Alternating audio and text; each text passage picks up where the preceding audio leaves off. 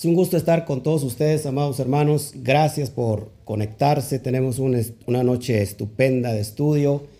Eh, así que invita a todos, a todos los de, los de tu casa. Eh, estamos por iniciar esta, esta velada de Shabbat. Así que Baruch Hashem por todo lo que el, Eterno está haciendo.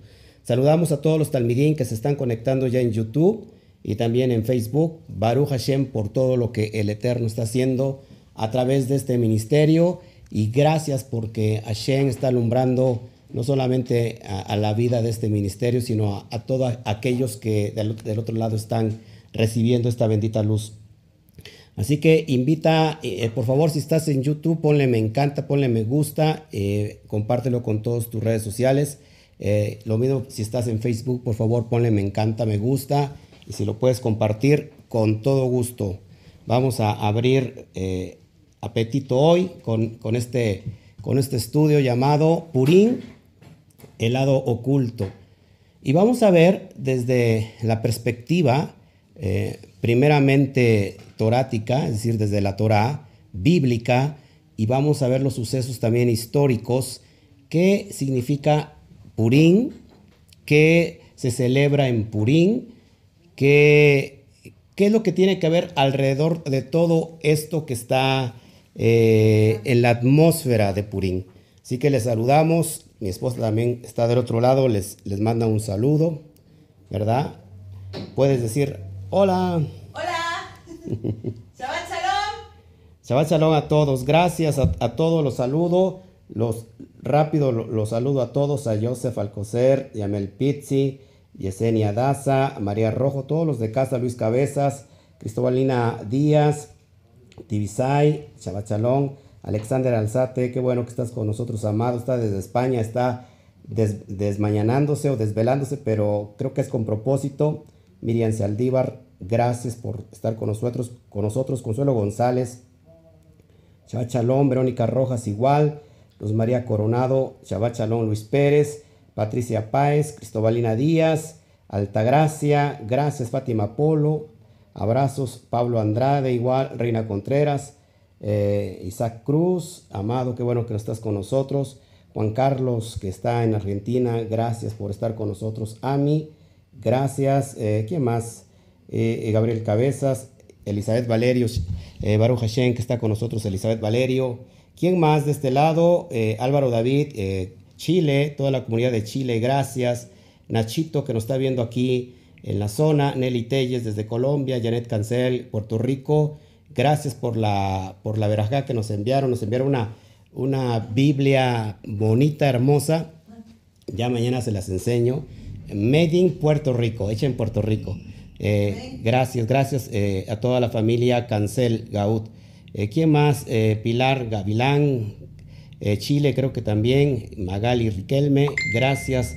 Ruth Ábalos, gracias, gracias a todos los que están con nosotros, eh, Jessica Rendón, Baruch Hashem por la vida de todos ellos, Armando García, eh, Pablo Ayupanqui que nos está viendo desde Bolivia, desde, la, desde La Paz, Antonio Casey o Casrey, que nos ve también desde Trujillo, Perú, gracias, Matilde García, gracias por estar con nosotros, y quién más, Mariano, Baruch Hashem que está aquí bueno, que está aquí en América, vaya, está en Argentina, eh, Soledad eh, Novarifo, Shalom.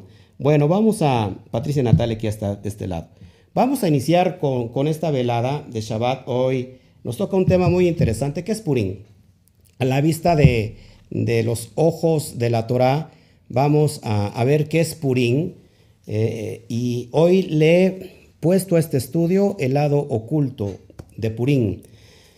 Como dije anteriormente, vamos a ver todo lo que está alrededor de la atmósfera de Purín, porque eh, muchos hoy sabe, se habla por aquí, por allá de Purín, y entonces he recibido muchas preguntas sobre mi, de mis talmidín, que si se tiene que celebrar Purín, qué es Purín, y, todo lo que en ello conlleva.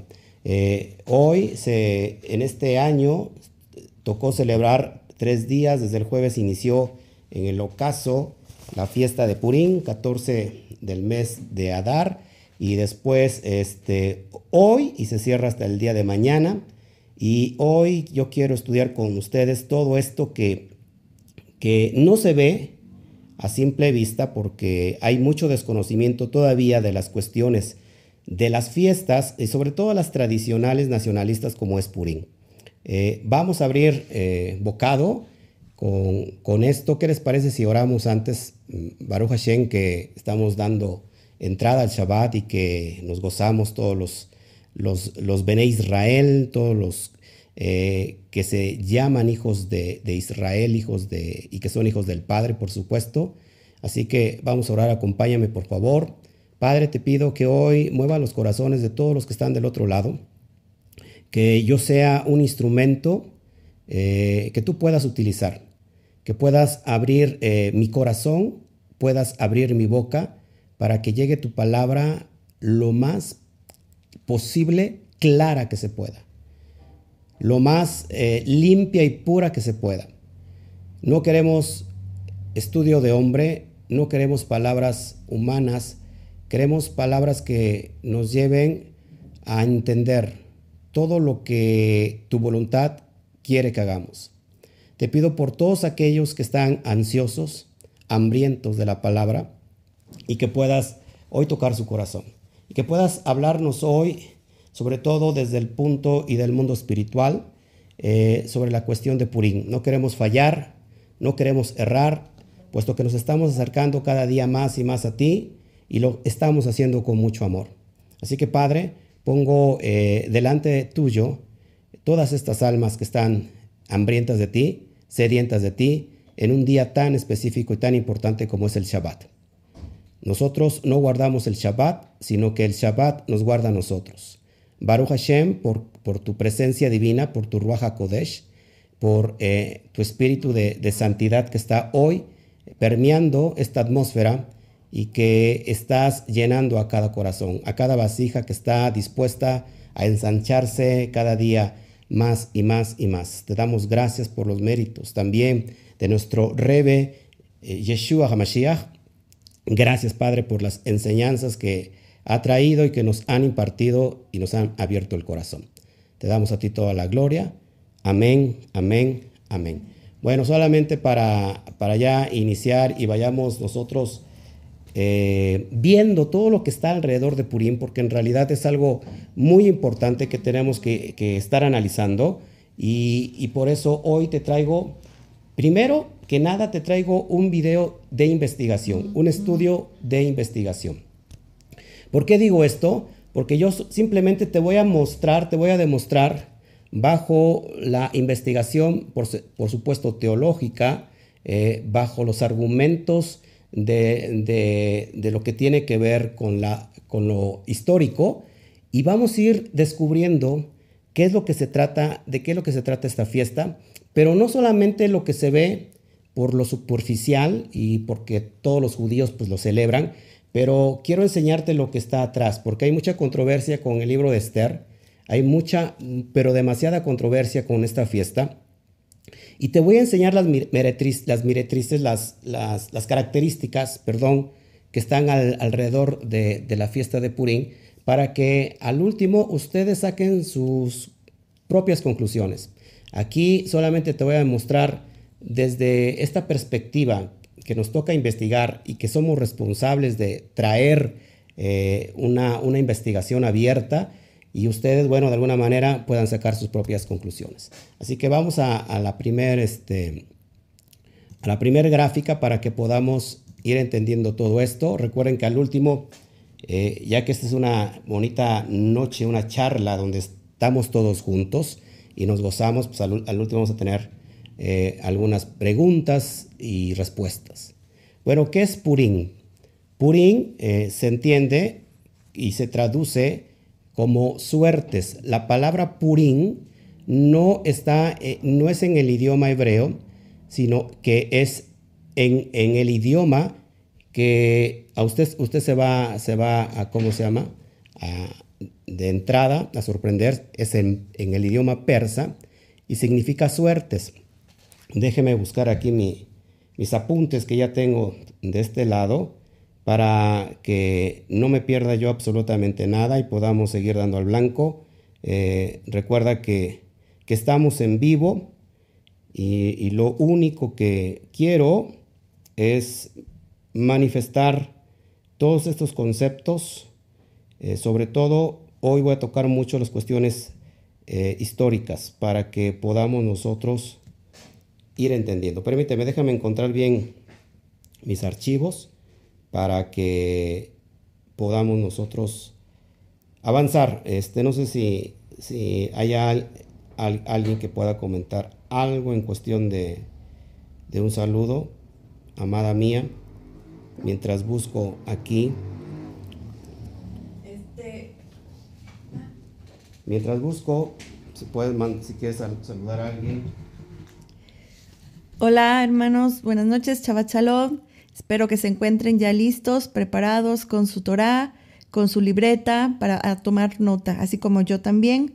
Yo también estoy ya lista, preparada, porque luego mi esposito me dice que debo de tomar apuntes. Yo también estoy aquí aprendiendo cada día. ¿Cómo están? espero que, que todos se encuentren bien y por ahí les recuerdo que ya estamos a un mes, precisamente mañana hacemos ya, eh, perdón, a un mes para este, celebrar la, fiesta de Pesach. Espero que ya se estén preparando este, con su vino kosher eh, para preparar el, la matzah. Este, también les podemos eh, dar más adelante la, receta para hacer el pan sin levadura o bien ya se puede comprar en algunas judaicas. A mí no me, no me, este, no me pagan por anunciar, ¿verdad? Pero bueno, pues es que aquí no conocemos más que este, dos, dos tipos de vinos. Los vinos deben de ser kosher, por supuesto, y más adelante les podemos dar este, a conocer algunas marcas que nosotros, eh, eh, pues, que nos llegan hasta acá. A lo mejor ustedes como están en otro, en otro lado, en otro país, pueden ir investigando de una vez para que no les agarren las carreras, porque a veces a nosotros al principio sí nos agarraban las carreras, pero hemos ido aprendiendo paso a paso, ¿verdad? Preparándonos porque es una fiesta hermosa. Es el inicio de las fiestas de nuestro Abacadosh. Ok, bueno, acá lo busco de este lado para que ya no haya ningún impedimento. Si, me, si son tan amables de permitirme tantito, por favor, amados. Este. Ok, este, permíteme tantito, por favor, para que pueda yo este, ya estoy aquí listo. Perfecto. Perfecto. Bueno, entonces les decía yo, es, esto, Purín se, traduce como suertes y vamos a ver por, eh, en qué aspecto suertes. Y para eso nos vamos al texto de Esther para ver de qué se trata todo esto. El en realidad el, texto de Esther eh, es, un, es un libro que no se traduce como Sefer o como Sefer, sino como Megilá, que es rollo, el rollo de Esther. Y vamos a, abrir un poquito el concepto de lo que significa el libro de Esther en el capítulo 9 del verso 20 al 24, por favor, si me puedes acompañar. De todo modo lo tienes ahí en pantalla. Y dice así, y escribió Mardoqueo estas cosas, y envió cartas a todos los judíos que estaban en todas las provincias del rey Asuero, cercanos y distantes, Verso 21, ordenándoles que celebrasen el día décimo, cuarto del mes de Adar y del decimoquinto del mismo cada año. Esta fiesta es anual y es entre el 14 y el 15, son los días del mes de Adar. Eh, verso 22, como días eh, en que los judíos tuvieron paz de sus enemigos, y como el mes que de tristeza se le cambió en alegría, y de luto en día bueno, que los hiciesen días de banquete y de gozo, y para enviar porciones cada uno a su vecino y dádivas a los pobres. Este día eh, se hace, hace, son días de fiestas, donde eh, es de mucho gozo, y lo que se hace es regalar, ahora sí, valga la redundancia, regalos a nuestros obsequios, a nuestros vecinos, a nuestros amigos, y se utiliza la sedacá, es decir, las dádivas a los pobres, hacer esta justicia social en este día. Esto es lo positivo, por supuesto, de esta fiesta. No tenemos nada en contra de eso, pero te estoy enseñando el marco, el marco eh, eh, de lo la atmósfera de lo a que se refiere esta fiesta. Versículo 23, y los judíos aceptaron hacer según habían comenzado lo que les escribió Mardoqueo. Verso 24, porque Amán, hijo de Emedata, Agageo, enemigo de todos los judíos, había ideado contra los judíos un plan para destruirlos y había echado pur.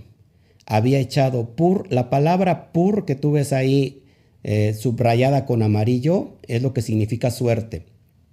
Por eso la fiesta se llama Purín, de suerte. Repito, es una, no es una palabra hebrea, si no, no tendrían que estarla traduciendo aquí, el texto.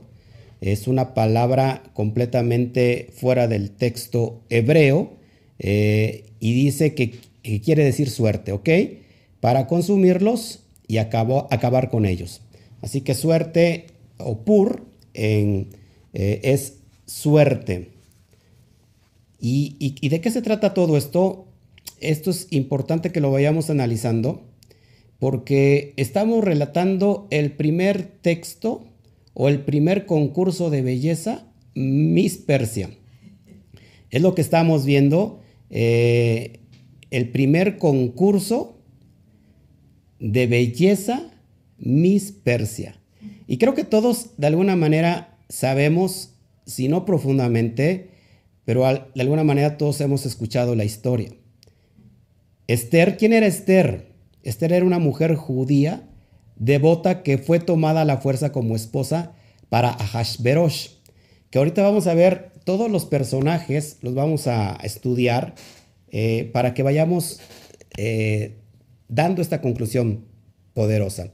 Eh, Ahashverosh, ella y su tío Mordejai, uno de los líderes religiosos de, esa generación, fueron fundamentales en la salvación del pueblo judío. Esta, esta fiesta tiene que ver con la salvación del pueblo judío. Después de reunir la nación judía para que se arrepintieran y rezaran, recuerden que hubo un decreto donde iban a desaparecer a todos los judíos, pero a través del ayuno eh, lograron que eso se revertiera. De eso se trata esta, la atmósfera de esta fiesta pero ellos, lo importante es que lograron desenmascarar a Hamán, acuérdense que Hamán es el malo de la historia, y a su plan frente al rey. El, había ya planeado algo también contra el rey, y bueno, eh, les es avisado al rey Ahasverosh, y bueno, pues ya sabemos la historia, cómo termina esto. Eh, así que Amán y sus, igualmente malvados hijos fueron ejecutados cuando Ahasverosh se enteró de que planeaba, planeaba perdón, matar a la reina Esther y a su nación. Eh, ya sabemos todos estos. ¿Y qué, ¿Y qué pasó? Que a los judíos se les permitió defenderse contra sus enemigos en el día fijado para la aniquilación y resultaron completamente victoriosos. Todo esto es lo que de alguna manera trata la historia de Esther, que por cierto es muy bonita. Una historia de amor, una historia de inspiración, sí, sí, la verdad es que sí. Es una historia donde eh, se le da la oportunidad al pueblo judío realmente de arrepentirse y que ese decreto del malvado Hamán para matar al pueblo, completamente desaparecer a todo el pueblo judío, que era lo último que quedaba, eh, bueno, a través del ayuno, del arrepentimiento, de la teshuvah, de la oración, bueno, ¿qué pasó? Que eso se revirtiera, que el mal se le revirtiera a aquel que lo estaba planeando. Y eso es lo, elemental de la historia, por eso se trata de la, de la salvación del pueblo judío. Y esto es lo, más significativo, lo, más poderoso que podemos ah, rescatar de esta, de esta historia. Una historia poderosa, por supuesto. ¿Y quién se va a poner a, esto? Pues nadie, ¿no? Esa es una historia muy emotiva, de, mucho valor y que se tendría que estar comentando cada año, año tras año. Es por eso que entonces el decreto que vemos aquí de, Mardoqueo, que le, que le dice a los judíos que se tiene que celebrar el 14 y el 15 del mes de Adar, y bueno, y, y ya se explica en estos textos que te acabo de presentar el porqué. Ahora vamos a lo interesante de todo esto. ¿Qué es Purín? Ya vimos lo que es Purín, pero vamos a ver lo que está alrededor de Purín, la mística, eh, la tradición, lo que se vierte o se verte de, de ella en esta fiesta. Para algunos Purín es el día más santo de todos. Es el día más santo de todos. Ojo aquí, y aquí es donde ya tenemos, ya podemos empezar a tener problemas. Incluso mayor que el día de Yom Kippur. Para los nuevecitos que nos están viendo, eh, y a lo mejor que no saben el contexto de las Moadín, Moadín en hebreo significa fiestas, celebraciones santas, y que estas están estipuladas en, la Torah para cumplirse eh, en, bajo órdenes del Todopoderoso, pero para algunos este día Purín dicen que es el más santo de todos los días santos, incluso que está sobre el día de Yom Kippur. Y todos sabemos aquí que el día de Yom Kippur, que lo hemos estudiado y que lo hemos celebrado, es un día completamente santo, donde diferente a aquí, a Purín, que aquí, aquí hay fiesta, algarabía, eh, todo esto alrededor de la fiesta, Yom Kippur es un día completamente de ayuno, de arrepentimiento, porque se le conoce como el cara a cara, donde veremos cara a cara a Hashem, donde estaremos delante del juicio del Todopoderoso y, ojo aquí, nosotros consideramos, conforme lo dice la Torah, el día más santo, el, día de Yom Kippur. Bueno, pero hay algunos que Purín es todavía más sagrado. Este es el único libro, ojo aquí, de todo el Tanaj donde no, donde nunca se menciona el nombre de Yud Kei Bat No vas a encontrar en el libro de Esther o en el rollo de Esther el nombre de Elohim y mucho menos el nombre de Yud Hei Bat Eso nos salta mucho porque nos tenemos que preguntar por qué. Y más adelante, alrededor de este estudio, a lo largo de este estudio vas a entender por qué no está el nombre de Yudkei Batkei. Sigo avanzando. Muy interesante todo esto lo que estamos viendo. Este libro no está dentro de los descubrimientos del rollo del Mar Muerto, lo que se descubrió en las cuevas del Qumran. No aparece este Sefer, este libro, aparecen todos los libros del Tanaj, todos sin excepción, menos el libro de Esther. La pregunta es, ¿por qué no aparece el libro de Esther? Creo que, lo creo que tengo la respuesta. Y si no, bueno, entrará, entrará la duda a tu corazón para que tú puedas investigar. El libro de Esther nunca es mencionado en el texto de la Brit Hadashah. Para los que están aquí acompañándonos y que son nuevos, en el texto del Nuevo Testamento, del mal llamado Nuevo Testamento. No se cita el libro de Esther. Al menos que yo tenga memoria, no aparece una cita directa al libro de Esther. Purim, ojo aquí, es en Israel el equivalente a Halloween en otros países. Si usted ve hoy, que hace un rato estuvimos viendo un video que que alguien grabó en Israel y vemos que hay carnavales, que los niños, que los adultos se disfrazan y que prácticamente sacaron una toma y yo me recordé en esos viejos tiempos cuando éramos paganos y que nos íbamos al puerto de Veracruz y que venía una comparsa bailando y, y ahí un carnaval prácticamente exactamente lo mismo. Así que para otros países o para Israel vendría a ser el Halloween, lo que se da en otros países. Esto es impresionante. Bueno, en esta fiesta aparecen los disfraces, los niños que se visten para ir al colegio y se consumen caramelos y galletas, que eso es muy bueno, pero a su vez la festividad tiene un costado no, no tan alegre. Y ahí es donde vamos a abrir lo que lo que no se dice comúnmente del libro de, o la fiesta de Purim, perdón. Repito, yo simplemente como un investigador serio y responsable, y responsable, y punto responsable, te vengo a, a, dar todos los argumentos eh, investigativos eh, sobre esta fiesta. Tú tomarás eh, al último, no sé cuál sea tu, posición, pero bueno, eso te compete solamente a ti. Seguimos adelante. Una de las leyes, fíjense, más peculiares de Purim es la obligación que esto ya es una mitzvah. Una mitzvah, todos tenemos entendido que es un mandamiento. Mitzvah en hebreo es mandamiento. ¿Y saben cuál es esta obligación, esta mitzvah? La de tomar vino e incluso a embriagarse. Esta fiesta Purim, obligatorio que todo mundo se emborrache. Según el Talmud, fíjense lo que dice el Talmud, una persona está obligada a emborracharse en Purim hasta el punto que no diferencie entre bendito es Mordejai y maldito es Hamán.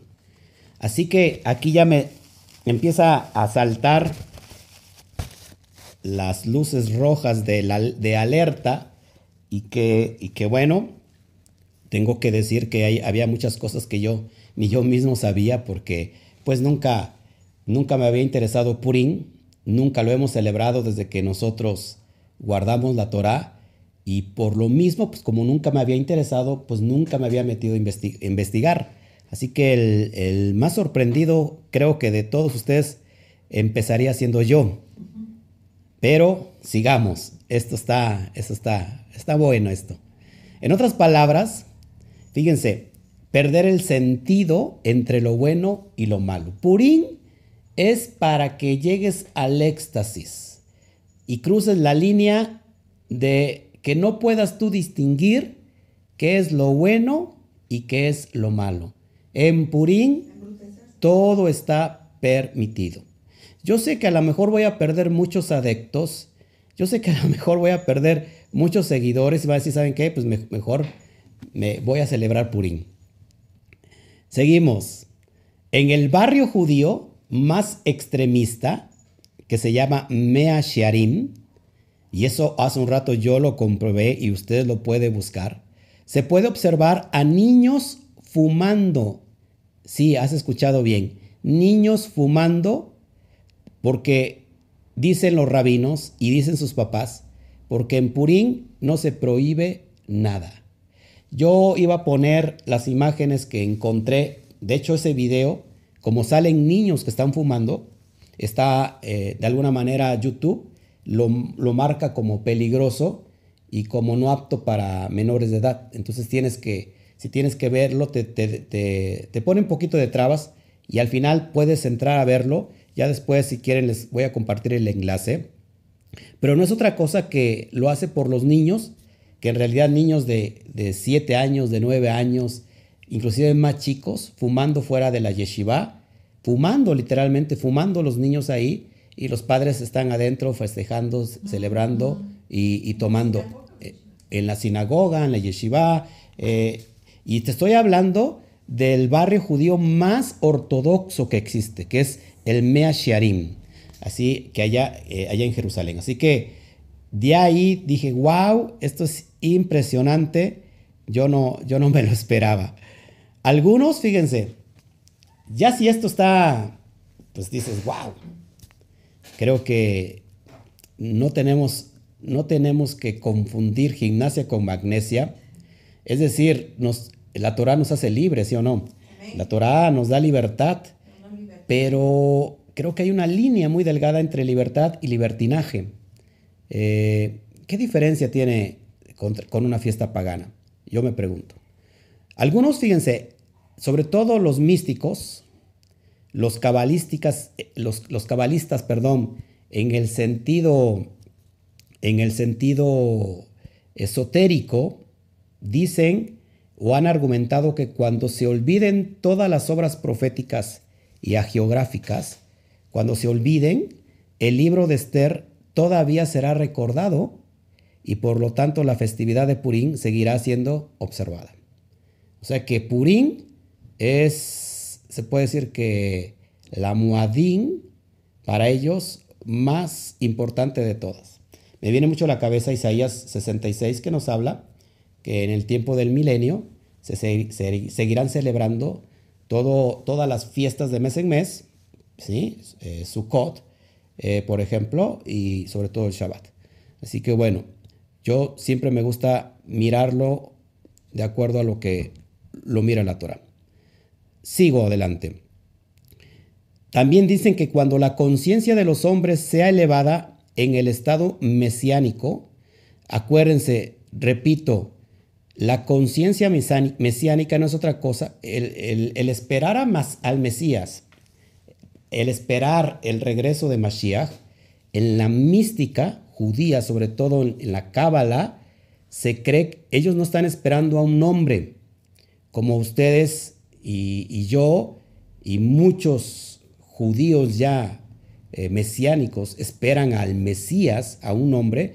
Los místicos judíos no creen en eso. Ellos creen que, la era mesiánica no es otra cosa que la elevación de la conciencia. Es decir, cuando los hombres tengan la conciencia elevada, ahí es la era mesiánica. ¿Por qué? Bueno, porque todo mundo se habrá arrepentido, habrá hecho tikkun, y entonces, bueno, pues esa es la era mesiánica. Según ellos, entonces cuando esté la era mesiánica, es decir, el estado del, alma sea elevada, la conciencia sea elevada, ya no se va a guardar más la Torah, ni las muadín establecidas, que encontramos que son las siete más el Shabbat, pero ¿qué creen? Sí, el Purín. El Purín, sobre todo porque es de fiesta, el Purín porque es de alegría y todo el mundo tiene que estar alegre. Bueno, eso es la perspectiva, repito y aclaro, de algunos místicos, eh, sobre todo en la Cábala. Eh, yo no estoy diciendo que todos los judíos estén bajo esos argumentos, por eso lo tengo que aclarar y ser muy enfático en eso. Por ejemplo, el rabino Isaac Luria, un cabalista muy, muy reconocido eh, de siglos anteriores, señaló que el término bíblico para el día de arrepentimiento es Yom HaKippurim. Acuérdense que nosotros de alguna manera también decimos Yom HaKippurim, ¿se acuerdan?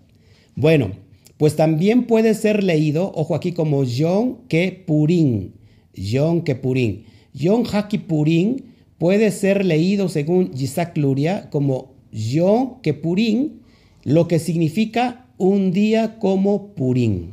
Es decir, que Yom Kippur es como si fuera un día como Purim, pero no como el Purim. Es decir, que Purim está sobre encima de Yom Kippur. Para ellos esto desde esta perspectiva. Según las enseñanzas místicas, la palabra Megillah está relacionado con la palabra Gului o Gilui, que significa revelación, y la palabra Esther está relacionada con la palabra es Esther u ocultamiento. ¿Qué significa entonces Megilat Esther? Podría eh, traducirse como la revelación de lo oculto.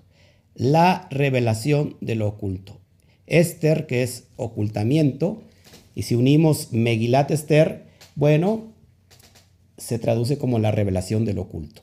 Y me voy a postrar aquí tantito para que ¿Qué le parece hasta, hasta este momento lo, que, lo que estábamos estudiando? Bueno, como Megilad Esther significa revelación de lo oculto, pues ahora sí, ¿qué les parece si abrimos lo que está oculto?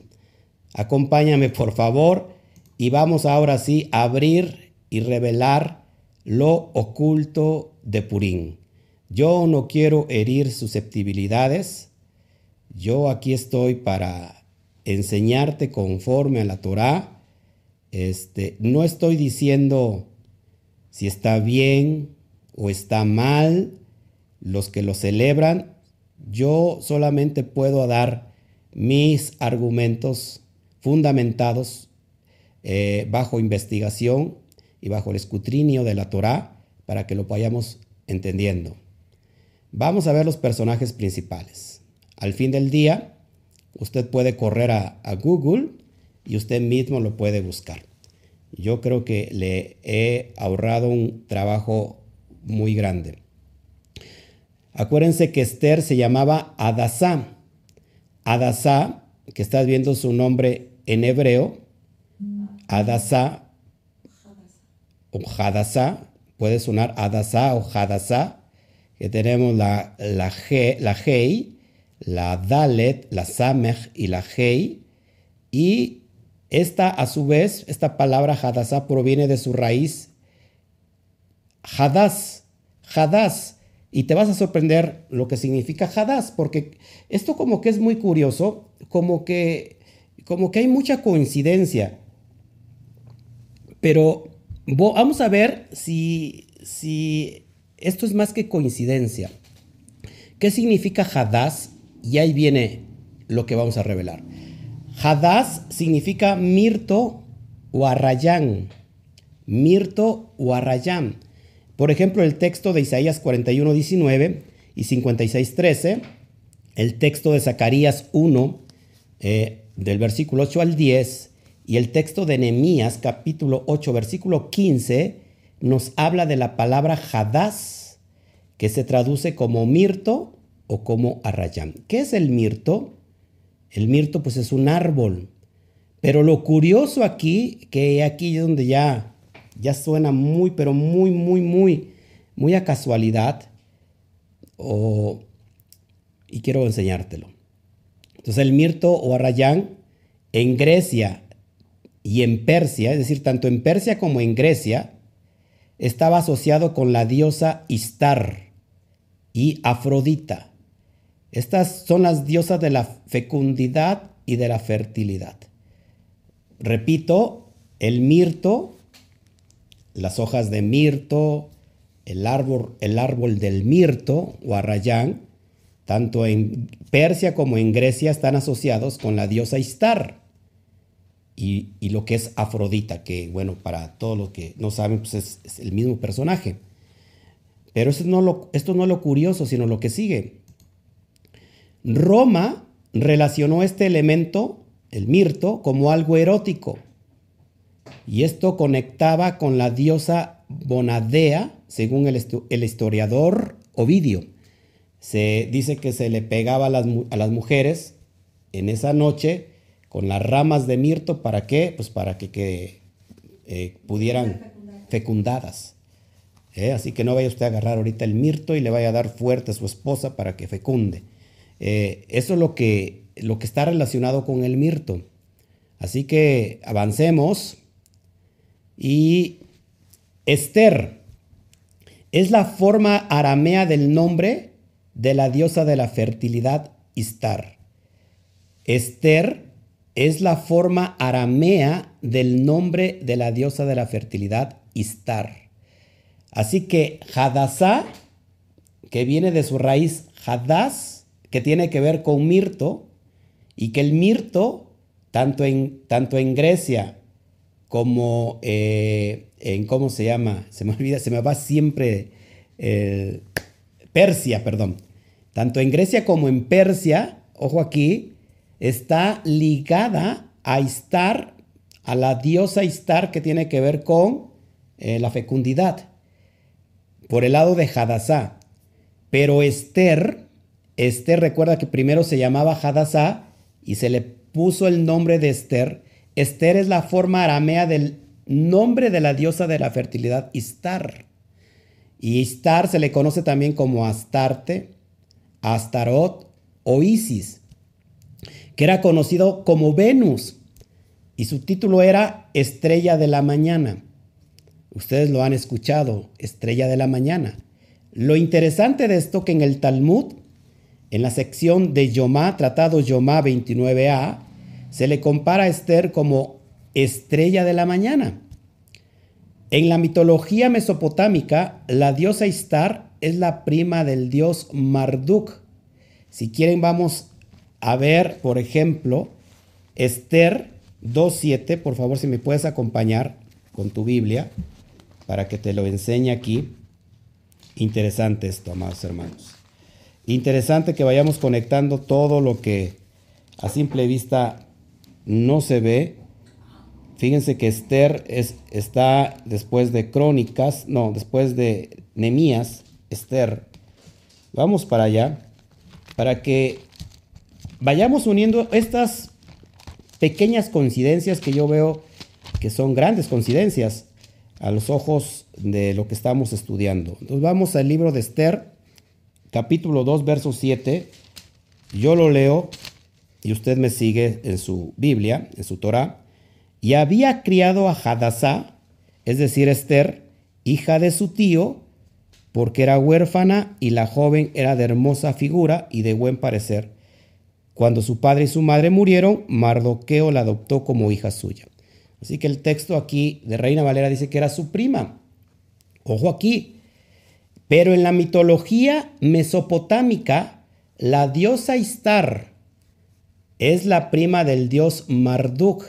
Y te lo, adelante, te lo adelanto que qué curioso que ella se llama Esther de Istar y el dios Marduk del tío Mardoqueo. Esto es impresionante y como que ya está este, siendo muy, muy, este, ¿cómo se llama la palabra? Eh, como que ya hay mucha coincidencia. Avanzamos, por favor. Istar en Babilonia era la patrona de las rameras y la protectora de las fornicaciones. Eso era lo que era Istar en Babilonia. En la mitología caldea, Istar y Marduk tenían dos enemigos. Fíjese, esto es bien importante. Dos enemigos acérrimos. Los dioses de Elam, Hamán y Masti. Ya te suena, ¿no? Hamán, fíjate, el dios Hamán y Masti. Ya como que se parecen a Hamán y Basti. ahí, ahí estamos ya como que viendo muchas, muchas cosas parecidas. En la religión elamita, la diosa Mashti tuvo un templo construido y compartió honores como diosa madre con Kiririsha, quien era esposa de Humán o de Hamán. Son, eh, esto es lo que encontramos en la mitología pagana y que sin duda está aludiendo a estos personajes principales de la historia de Esther. Istar, Astoret o Aserá. Exactamente es el mismo personaje, la misma gata, nada más que revolcada.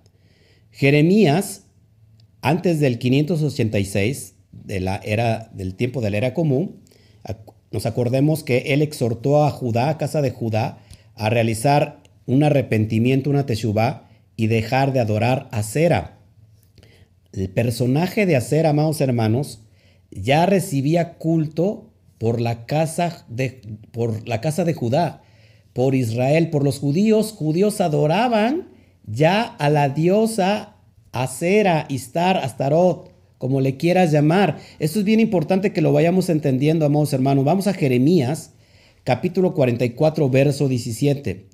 Jeremías 44, verso 17. Y que se le conoce como la reina del cielo también. Sino que ciertamente pondremos por obra toda palabra que ha salido de nuestra boca para ofrecer incienso a la reina del cielo, derramándole libaciones, como hemos hecho nosotros y nuestros padres, nuestros reyes y nuestros príncipes, en las ciudades de Judá y en las plazas de Jerusalén. Y tuvimos abundancia de pan y estuvimos alegres y no vimos mal alguno. Miren el contexto, amada esposa, mira el contexto, es que es impresionante. Yo cuando estoy estudiando esto me, vaya, me arde el corazón. El pueblo judío está comprobado que no era la palabra para adorar a un solo Dios, era, es la palabra monoteísta. No era monoteísta, era politeísta. Adoraban a otros dioses. Te acabo de demostrar con el texto de Jeremías que Jeremías les dice, arrepiéntanse, dejen de adorar a la reina del cielo, a Istar, a Astoret, Acera, dejen de adorarla, porque si no va a venir un, un, un gran castigo, se los van a llevar cautivos a Babilonia por 70 años. ¿Y quién escuchó a Jeremías? Nadie. Mira lo que está diciendo el texto. ¿Saben qué? Nosotros hemos adorado a la reina del cielo, le hemos derramado libaciones. Eh, nuestros padres, nuestros reyes, nuestros hijos, nuestros príncipes, todos. Y, nos, y hemos tenido abundancia de pan. Y estuvimos, y hemos estado muy alegres y no vimos mal alguno. En pocas palabras, habría un grupo que se oponía a adorar a Yud Kei al, al Olam Boré, al creador del universo. Y había un, un grupo de rebelión que decía no vamos a dejar de orar, de perdón, de adorar a Astoret, a. ¿Por qué? Porque nos va bien. No queremos adorar a Yud Kei Bat Kei. No queremos adorar a Adonai. Y vemos el texto, te lo estoy demostrando con evidencias, que ya se adoraba a Istar. Esto es bien importante, amados hermanos. El texto lo está relatando y ¿qué pasó con el pueblo? Pues no se arrepintió. Sigamos avanzando porque esto es impresionante. Seguimos, seguimos con los personajes, los personajes principales. Estamos revelando lo que está oculto, amados hermanos. Otro personaje, Mardoqueo, que ya te lo, te lo dije, en, en hebreo es Mordejai, que lo vemos en Esther 2.5, que ahí habla de Mordejai o Mardoqueo. Preste mucha atención. Viene de la palabra Mordejai, viene de la palabra Marduk o Merodak el término Jai, cuando dice Mordejai, el término Ai tiene que, que ver con asuntos de propiedad. En pocas palabras, Mordejai se puede traducir como siervo de Marduk. Así que este mardoqueo, este judío llamado Mordejai, se puede traducir como siervo de Marduk. Y Marduk, si te das cuenta, hay mucha similitud ya entre el nombre Mardoqueo y Marduk. Lo encontramos en Jeremías 52. No sé si traigo aquí el texto y si no lo leo. Jeremías 50, 52, por favor, vamos rápido para allá. ¿Qué, ¿Qué, tal está pareciendo el estudio, amados hermanos? Jeremías 50, 52, fíjense, anunciad en las naciones y haced saber, levantad también bandera, publicad y no encubráis, decid toda, tomad es Babilonia, Bel es confundido, desecho es Merodac, que es, ahí es Merodac o Marduk, destruidas con sus esculturas, quebrados son sus ídolos. Así que suena mucho ya esto eh, con luces muy rojas. ¿Quién era Marduk o Merodac, máximo dios del panteón babilónico, primogénito de Gea? En pocas palabras, Marduk era como el equivalente a yud para el pueblo eh, pagano, para Babilonia. Era, era una potestad como para el pueblo de Israel, yud esto quiero que lo entiendas. Seguimos avanzando. En la mitología mesopotámica, Marduk era un dios creador. Te lo estoy diciendo. Marduk era un dios creador. Siguiendo eh, el Enuma Elish, el mito de la creación babilónico, Marduk era el hijo de Enki, el dios mesopotámico de la sabiduría y saltó a la fama durante una gran batalla entre los dioses.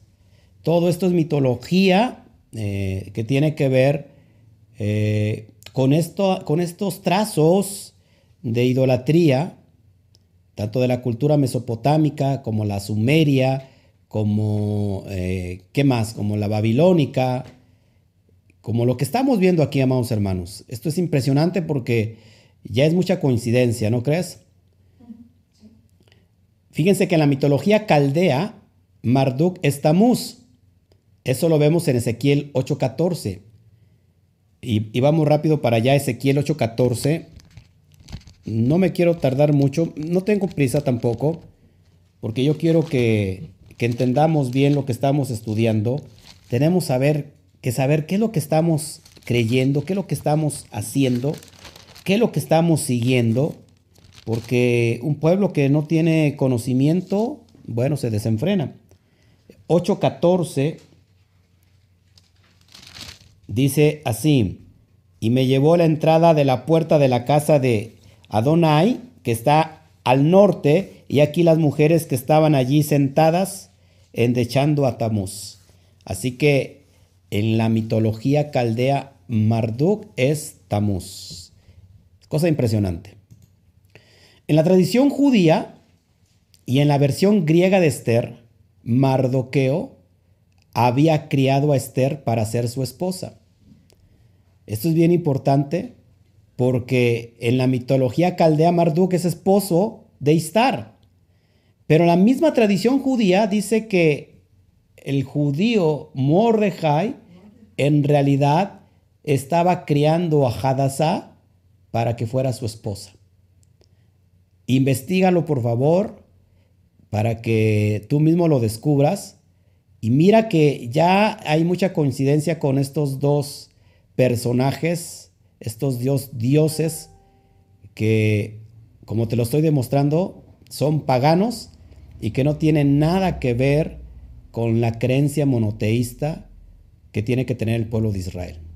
Y creer solamente en, en un solo Elohim en Yud Kei Bat Kei, eh, en uno solo nada más. Bueno, son datos que traigo que son comprobables, por supuesto, tú lo puedes investigar. Vamos a los otros antagónicos, personajes principales que son los antagónicos. Basti, ¿se acuerdan quién es Basti? La esposa del rey Azuero. era la reina que la manda a estaba de fiesta aquí, emborrachado, en, medio borracho, y dice, baila para todos nosotros. ¿Y qué dijo la reina? No, no, no bailo. Y bueno, de ahí entonces se, quiere conseguir eh, otra esposa nueva. Entonces, Basti se deriva del nombre de la diosa elamita Mashti. Es mucha coincidencia. En la mitología caldea narra que Istar fue exaltada por encima de Mashti, desde, perdón, diosa de Lemita, Nuevamente, en la mitología caldea narra que Istar fue exaltada por encima de Mashti.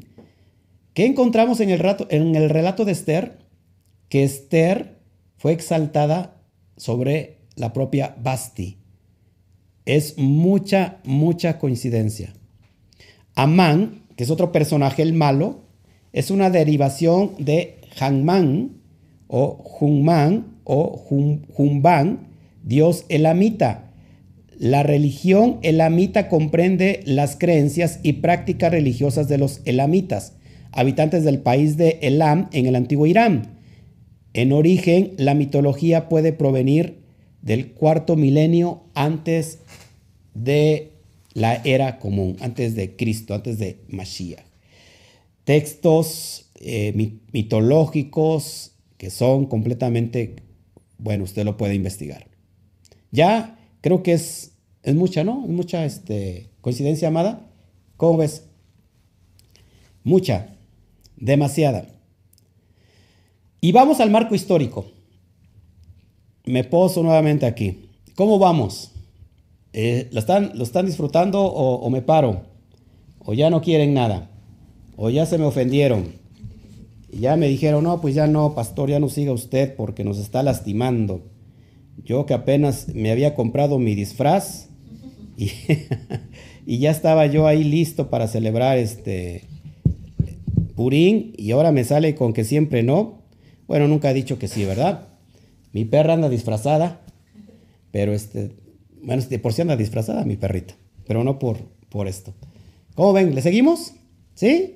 Bueno, vamos al marco histórico, que es donde yo te quiero llevar y podamos nosotros ir comprendiendo más cosas, porque de eso se trata hoy. El marco histórico. Y acá tenemos grandes problemas. Ya empiezan los conflictos principales. Porque cuando una historia no cuadra con los anales de la historia, pues entonces puede resultar que es una novela, que es una historia de ciencia ficción o que nunca en verdad, en verdad existió. Fíjense, Hashverosh, que así es el nombre en persa del rey, Hashverosh, perdón, en persa el nombre del rey es Ahasverosh, que se ha transliterado como Asuero o Asueros, el rey Asuero. Pero los griegos conocen a Hashverosh como Jerjes I, el rey de Persa.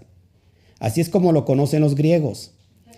Jerjes reinó, que no es otro que Ahasverosh, reinó entre el 480 y 460 antes de la era común.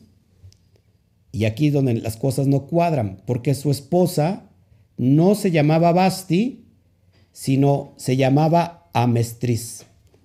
Esa es su esposa.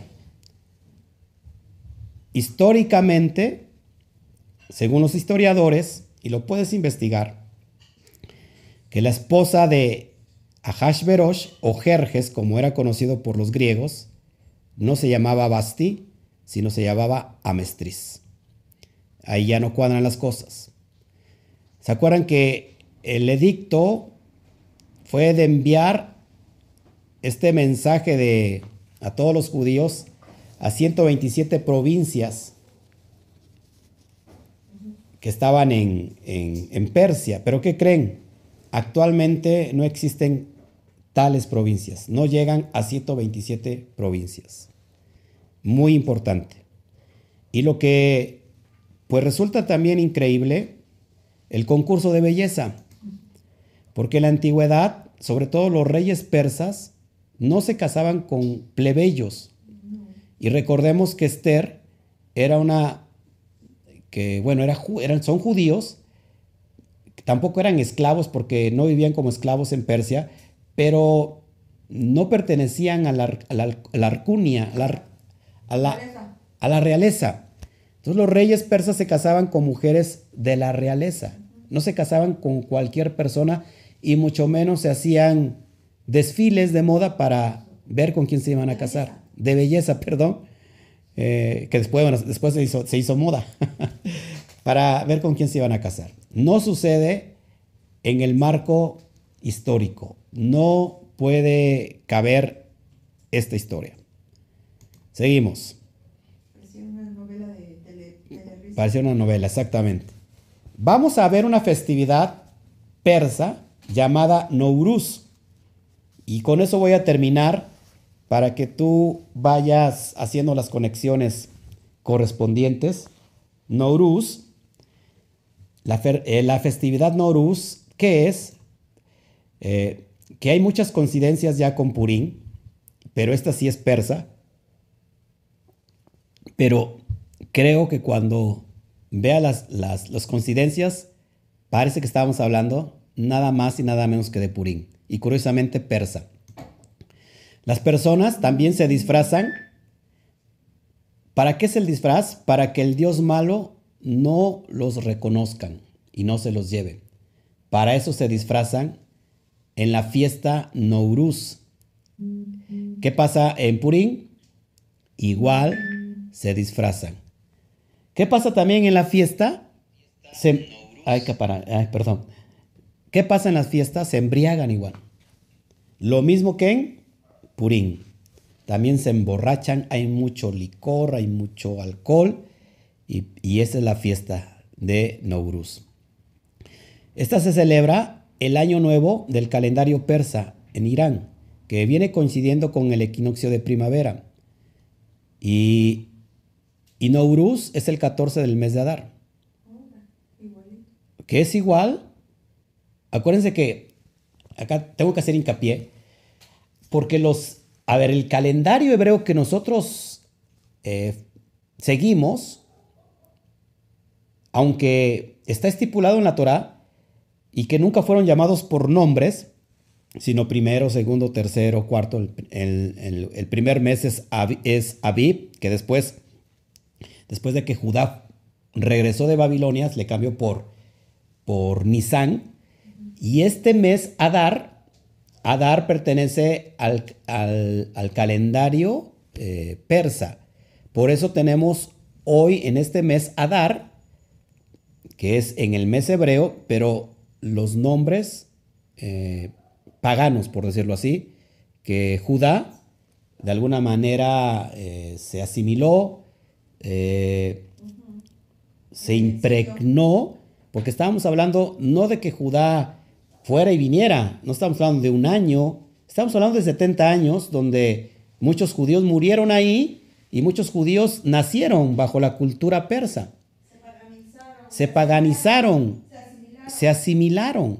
Por eso es bien importante que lo vayamos entendiendo. Así que esto es Nouruz y también se celebra el 14 del mes de Adar. También se festeja en otros territorios que recibieron la influencia de la cultura persa como Azerbaiyán, Kurdistán, Iraquí, Uzbekistán, Tayikistán, Termeniscán, Pakistán y en algunas regiones del norte de la India. También se celebra en Turquía y en algunos países del Asia Central. Esa es la festividad de Nowruz. Recordemos, amados hermanos, que hay evidencia y que yo te he hablado que el pueblo, cuando el pueblo regresó, cuando el pueblo regresó del exilio, el pueblo de Judá regresa del exilio babilónico en el tiempo de Esdras, de Nehemías y, que el rey persa les da eh, el permiso de levantar el segundo templo, hubo una parte de judíos que no quisieron regresar a Jerusalén.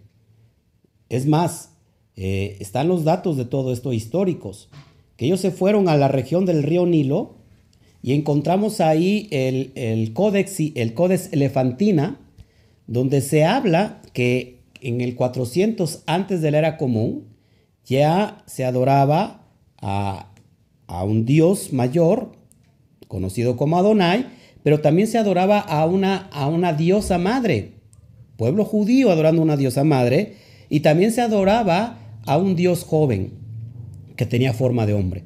Por eso es bien importante, amados hermanos, que, que el pueblo de Judá también se paganizó y que de alguna manera esas costumbres que trajeron quisieron asimilarlas a la cultura y a la fe hebrea. Y me salta mucho esto porque casi, casi se parece en mucho a la cosmovisión cristiana a la cosmovisión católica, que todo lo que es pagano de alguna manera lo quisieron cristianizar. Es decir, darle el sentido cristiano, aunque los orígenes fueron paganos, pero para que cayera, cupiera dentro de, lo que iban a creer como, como esta fe nueva, ¿no? Por, eh, por decirlo así. Lo mismo pasó con Casa de Judá.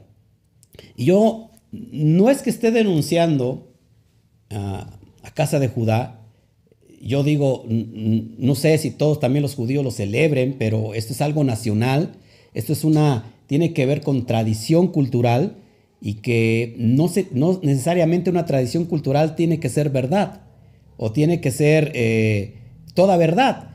Eh, hay tradiciones que son inventadas y aún así lo siguen creyendo y que es muy difícil erradicar precisamente por ser una tradición. Pero pasó lo mismo. Te he enseñado muchas eh, cuestiones que tienen que ver con lo pagano y que hoy quisieron y que el pueblo que salió asimilado de, Babilonia y con la asimilación también de la creencia persa, bueno, pues quisieron meterlo en la febrea. Pero recuerden que nuestro eterno es un Elohim celoso y que solamente nosotros creemos en un solo Dios en un solo Elohim, en un solo creador, y que es lo que tenemos que nosotros manifestar. Así que esta, esta noche lo que yo te quería entregar, y cualquier duda, pues aquí estamos. aquí estamos, me ayudas, amada mía, para, para darle cabida a, los saludos, al- al- a lo que nos quieran o nos quieran aportar algún comentario. Que ¿Cómo llegó el libro de Esther a ser parte de la Biblia? El libro de Esther no, qué buena pregunta. El libro de Esther no, no entraba, no entró en el canon porque de ya no tra- trae el nombre de, de Adonai, trae el nombre de Yudkei Batkei y era como que algo muy raro y que por supuesto por todos los elementos que te acabo de mostrar, pues era, era lógico que, que el Beidín, eh, sobre todo eh, pues los, los, los, que eran celosos, no quisieron, no quisieron aceptarlo. Ni Esther, ni el libro de, de Cantar de los Cantares. ¿Por qué? El libro del Cantar de los Cantares, un libro completamente erótico, hasta que alguien vino y dijo, no, lo que pasa que la mujer es Israel y, y este, ¿cómo se llama? Y el amado es este, Yudkei Batkei. Bueno, después vino los cristianos y dijeron, bueno, la mujer es Israel, pero el amado es, es, es Yeshua, ¿no? Este, no, no, no entró en el canon ni ese ni Esther, y este, creo que Eclesiastés, porque tiene mucho que ver con condiciones eh, eh, que tienen que ver con, más bien con la cuestión griega, el pensamiento griego, pero fueron admitidos después, y bueno, hoy tenemos eso dentro del canon. Hay, hay historiadores re- muy, muy serios, judíos, que dicen que Esther no, nunca existió, que fue un invento y que, bueno, así tenemos hoy, en- en- tristemente en el Tanaj, una historia muy conmovedora, una historia muy bonita, pero que, como te lo acabo de mencionar, está lleno de muchas controversias. Así que, ¿Quién es el autor de Esther? Mm, Pues a ciencia cierta. pues puede ser Mardoqueo, ¿no? Ajá, es lo que se comenta. Es Mardoqueo. Mm, ¿Qué más? Este, ¿que ¿De dónde nace el idioma arameo? ¿De dónde nace el idioma arameo? Bueno, creo que viene de Siria, ¿eh? El siriaco, el idioma arameo, que es muy parecido a- al hebreo. Hebreo. Recuerden, recuerden que, que el arameo es familiar del, del hebreo. Y hay muchas, inclusive las mismas letras, este, el alefato hebreo coincide con, con- con el arameo. Muy diferente, pero, pero sí. Mm, ¿Qué es de la práctica del ayuno? En la práctica del ayuno, que acuérdense que no solamente las culturas, eh, la cultura israelita o, el pueblo de Israel practica el ayuno, hay muchas culturas eh, que practican el ayuno, los, los, budistas, eh, muchas culturas que, que lo practican, que tienen que ver sobre todo que conectar con el espíritu, con la divinidad. Es por eso que no hay ninguna, eh, si fuera eso, que solamente, solamente Israel practica el ayuno, bueno, pues ahí diríamos, ah, pues es que es Israel. Hay muchas culturas que lo practican. Lo que yo te decía que se parece al cuento de las mil y una noches. Se parece al cuento de las mil y unas noches. lo dije hace rato. Ujú. Así que, bueno, esa es la evidencia que yo les traigo, amados hermanos. La verdad es que yo creo que si esto lo sé y lo conozco y lo investigué y no, te- y no se los digo, creo que sería yo una persona irresponsable por no, por no enseñar. Dice que debemos de tener cuidado de- al festejar ciertas fiestas. Sí. Debemos, te- fíjense que por eso cuando los talmidín, los estudiantes me escriben, Pastor, Roe, eh, vamos a celebrar Purín o yo tengo que celebrar Purín, yo les he explicado que no porque son fiestas completamente nacionales. Eh, lo mismo pasa con, por ejemplo, con la fiesta de Hanukkah. Hanukkah, que es una fiesta completamente nacionalista, pero que esa, a, diferencia del libro de Esther, eh, esa historia sí está cotejada históricamente. O sea, sí hay este, evidencia histórica de que eso sucedió. Eh, pero sin embargo es una fiesta nacionalista. Por eso nosotros nos tenemos que enfocar en lo que está escrito. Las fiestas del Eterno, que son siete fiestas completas, ya hemos tenido el estudio y que por cierto ya nos espera Pesach para celebrar el Pesach, que, que ya está a, Un mes. a un mes, Baruch Hashem, y todo lo que está estipulado por la Torah y que el propio Eterno lo dijo que se tendría que hacer, pues eso es lo que tenemos que hacer. Así que no se preocupen. No sé si hay alguien más. No, en, en Facebook no hay preguntas. Bueno, que yo sepa. Gracias, Isaac Cruz. Gracias. A ver, aquí, ¿qué dice? Mm. Dice Julieta Aguilar, a fin- a fin- al final de cuentas no es lo que nos parezca a nosotros, sino cómo lo vea el Eterno. Pues sí. Esto es lo que como comúnmente conocemos como carnaval en Occidente. Pues sí, es un, es un carnaval. Es, es un carnaval mezclado con Halloween, donde, imagínense, amados hermanos, pongamos el contexto.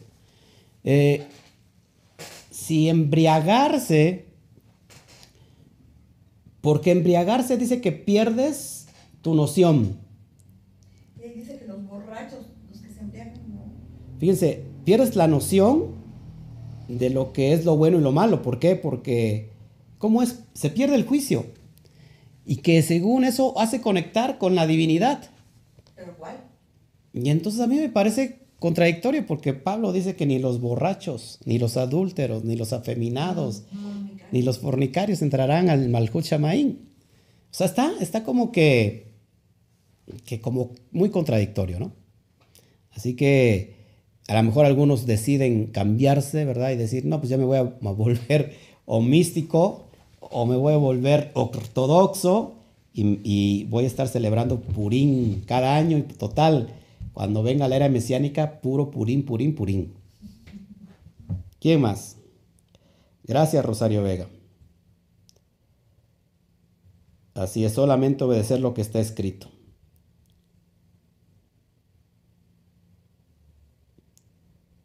Dice Santiago Huitrago, por favor, Esther no existió. Ya no entiendo, estoy en dudas. Eh, ese es el propósito, traerle dudas. Porque va a investigar. Investigue, por favor. No se quede con lo que yo digo, investiguelo. Este, creo que es sano y es prudente investigarlo con, con mucha responsabilidad, ¿no, amada mía? Con mucho valor. Este, hubo mano negra, por supuesto. O sea, como los de Verá lo cotejaban con mi propia Torah, ¿no? No se quedaban con lo que les decían. Sí, así es. Sanger Gavita, muchas gracias por tu comentario. En verdad lo, lo agradezco. Ángeles Treviso, Shabbat Shalom. La celebración del Purín no es buena o como, o como que ya me enredé, enredé, dice Ruth Ábalos. Pues, pues no, no es buena, por supuesto que no es buena.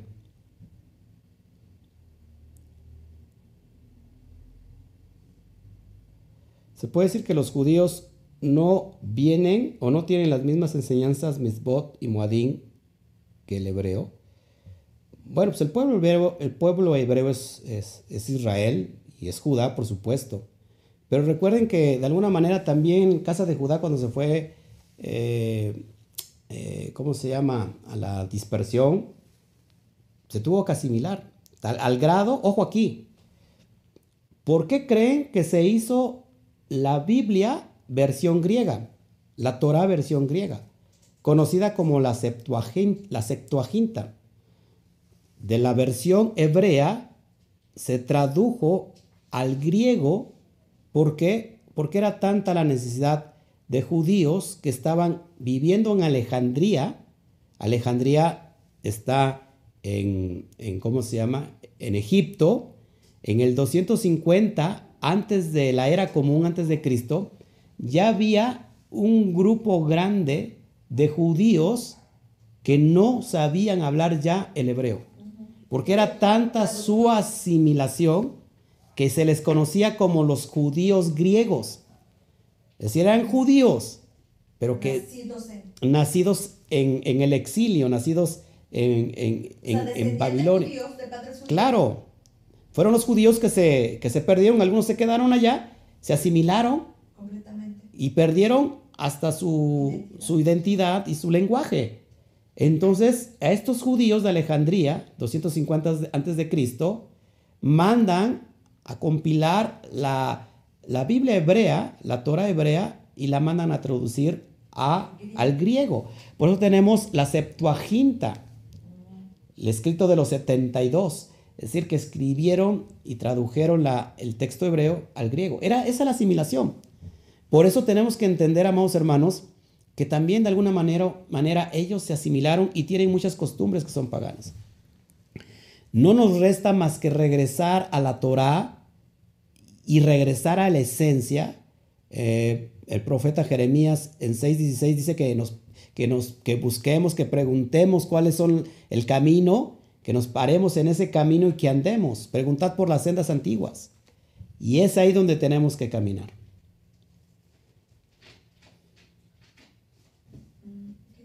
¿Qué dice que será que Isaías 19 habla del rollo 19? Número 19. ¿Cómo? Isaías 19 habla del 19. Bueno, pues no sé si hay alguna otra pregunta. Estoy muy a gusto con ustedes.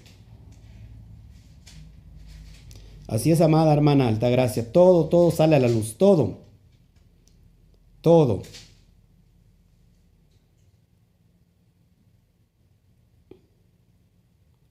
La versión hebrea tiene Esther, es la del Tanakh, caminemos en ella. Bueno, sí, o sea, si ustedes quieren caminar en, en- eso, uno, uno solamente es el, el portavoz de lo que se investiga y, y resulta, por ejemplo, lo digo con mucho respeto, eh, en México hay una adoración muy grande sobre todas las cosas y hay un matriarcado, no sé en otros países, sobre la Virgen María. Y hay más adoración sobre ella que todos los santos. Esto es un país de matriarcado. Eh, pero resulta que la Virgen María es un invento. La Virgen de Guadalupe, perdón, es un invento ya está demostrado el, mismo, el mismo clérigo, el, el- el papado, eh, se ha investigado que eso fue una mentira y que simplemente quisieron ganar a ese tiempo, a los indígenas de ese tiempo, ¿por qué? Porque adoraban a una deidad Tonantzin. a Tonantzin, que es la diosa madre, la diosa de la tierra, la diosa de los muertos, ahí en el Tepeyac, y bueno, quisieron ganarse a ellos eh, contándoles esta historia que se convirtió en una tradición, la aparición de la Virgen de Guadalupe y el ayate de, de- de Sua- de Juan Diego. Y esto se ha demostrado que no existe, que Fue un mito. fue un, es un mito, es una historia, una novela, y que después se hizo tradición, se hizo costumbre y se hizo una fe muy fuerte. Y hay gente que se le demuestra históricamente que no existe eso y que siguen, siguen creyendo. Así que pasa lo mismo con, yo les demuestro, les paso el dato, pero si ustedes si quieren creer, eh, están en la libertad de hacerlo, ¿no? Simplemente yo estoy aquí como un comunicador de, de la investigación seria que nosotros hacemos. ¿Quién más?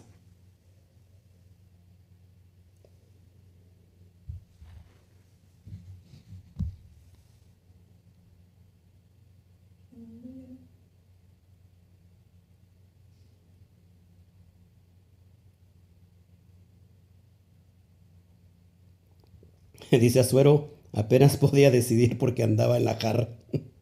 ¿Cómo ponerse al nivel de este? Wow. Wow, wow, wow, wow. Bueno, pues no sé si haya alguna otra eh, duda, aportación. Mauro Morales, para no fallar, pues solo las fiestas del Eterno. Pues sí, celebremos solamente las fiestas del Eterno. Esas son seguras. Gracias, Caritina Gómez, desde Tel, Te- Telolapan Guerrero. Tel, teleo, telo, Es Telolo. teloluapan, teloluapan. Qué difícil nombre. Gracias, este, Magdalena Aquino. Gracias. Gracias, Julieta Aguilar. Y bueno, este, pues ya. dice que, bueno, es que también dice que, que si pesa se usa un huevo. Ya me estoy confundiendo, tendré que ver el video. Bueno, no. Es por lo de Esther también, ¿no? Los huevos de, de, de Istar. Sí, sí, sí, hay, hay muchas, mucha asimilación. Por eso nosotros tratamos de estudiar conforme al texto de la Torah. No hay tradiciones que están, por ejemplo, en Pesach, eh, sobre todo en la cena, y se usa elementos proféticos, y hay un elemento que se utiliza para, en, rel- en relación a Esther, que por supuesto para nosotros no está fuera de todo contexto. Repito, habrá que lo haga, y bueno, yo le respeto. ¿Qué más? La verdad nos hace libres, así es. Así es. Gracias, Alexander. Qué bueno que estuviste con nosotros desde España. Pues nos vamos, nos vamos, amados hermanos. Eh, espero haberlos inquietado en esta noche y que, y que ahí se haya rem- removido, hay algo dentro de su ser y digan, ¿será verdad lo que está diciendo este incircunciso filisteo? Eh, eh, y, y bueno, me voy a agradar que le haya removido algo porque lo va a buscar. Y le animo a que lo busque, le animo a que investigue. No se tiene que decodificar nada. Yo entiendo que la Torah son códigos y que esos códigos se tienen que decodificar para poder eh, accesar al nivel más alto de la, eh, la conciencia, del alma. Eso lo entiendo y todo lo que está escrito en la Torah tiene códigos. Yo no estoy en contra de eso. Lo único que les traigo como propuesta es que este libro, desde mi punto de vista, desde mi sentir, yo respeto el tuyo, desde mi sentir no hay nada que decodificar. Lo acabo de, de decodificar hoy enseñándote todo lo que está oculto. Si después de que tú vistes todo lo que está oculto, tú quieres decodificar y abrir, abrir el SOT que está en Esther, está perfecto. Pero desde mi punto de vista, yo no tengo nada que decodificar. Estoy este, hastiado de personas en el mundo muy, muy esotérico eh, que estudian Torah, que hablan, hablan sobre estos asuntos de Purim y que están decodificando y que hay muchos seguidores que están detrás de estos, estos estudios, pero creo que debemos de regresar a la esencia y que nos dé hambre, pero por guardar la Torah, por guardar lo santo, por cuidar de no profanar eh, este templo eh, en la casa. Hace un rato escuché algo importante. En la casa ponemos una mesuzá, precisamente para que no entre nada pagano, nada que, pueda ofender la, la Shejinah, la presencia divina. Eh, que esta mesuzá la traigas en tu corazón, que la pongas en tu corazón porque tu cuerpo es tu casa y que cuides todo lo que es el templo y que cuides todo lo que vaya a entrar dentro de ti. Pero si tú dices, yo me quiero sentir muy superior y muy elevado, que para mí esto es niñería, que esto que es pagano y todo eso es niñería, y yo pues me voy a celebrar Purín, me voy a emborrachar, porque yo sí creo en esos códigos, bueno, estarás tú siendo responsable de cuidar o de descuidar tu Beit Hamidash, tu templo, tu Mishkan, que el Eterno nos dio para ser eh, cuidadosos y ser responsables de eso. Si yo no me voy a meter con eso, pero sí creo que si lo sé y no te lo comunico, creo que estoy perdiendo. Dejo de ser responsable porque aquel que instruye Torah y no la instruye conforme a lo que está estipulado, bueno, creo que entonces nos volvemos irresponsables. Así que es mi mayor anhelo y deseo, es que en realidad tu alma sea elevada a esos niveles que el Eterno quiere, pero conociendo lo fundamental. Eh, no podemos olvidar la Torah y desviarnos porque nos podemos convertir en todo lo que es relativo. Y lo relativo hace mucho daño. Tenemos que volver a lo fundamental. Así que, amados hermanos, pues les amo. El día de mañana vamos a estar en, dos sesiones.